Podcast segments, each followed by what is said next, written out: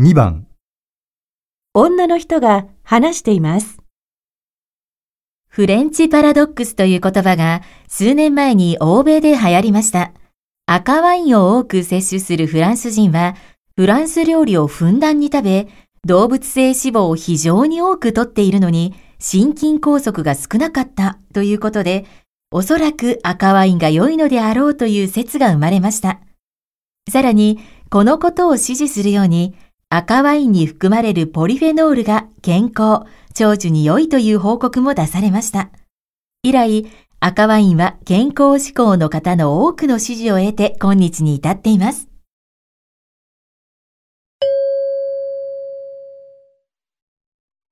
女の人は何について話していますか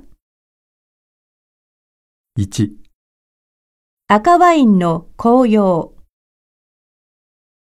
2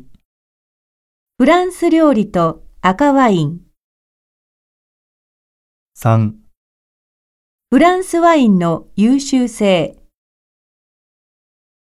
4フランス人の食生活。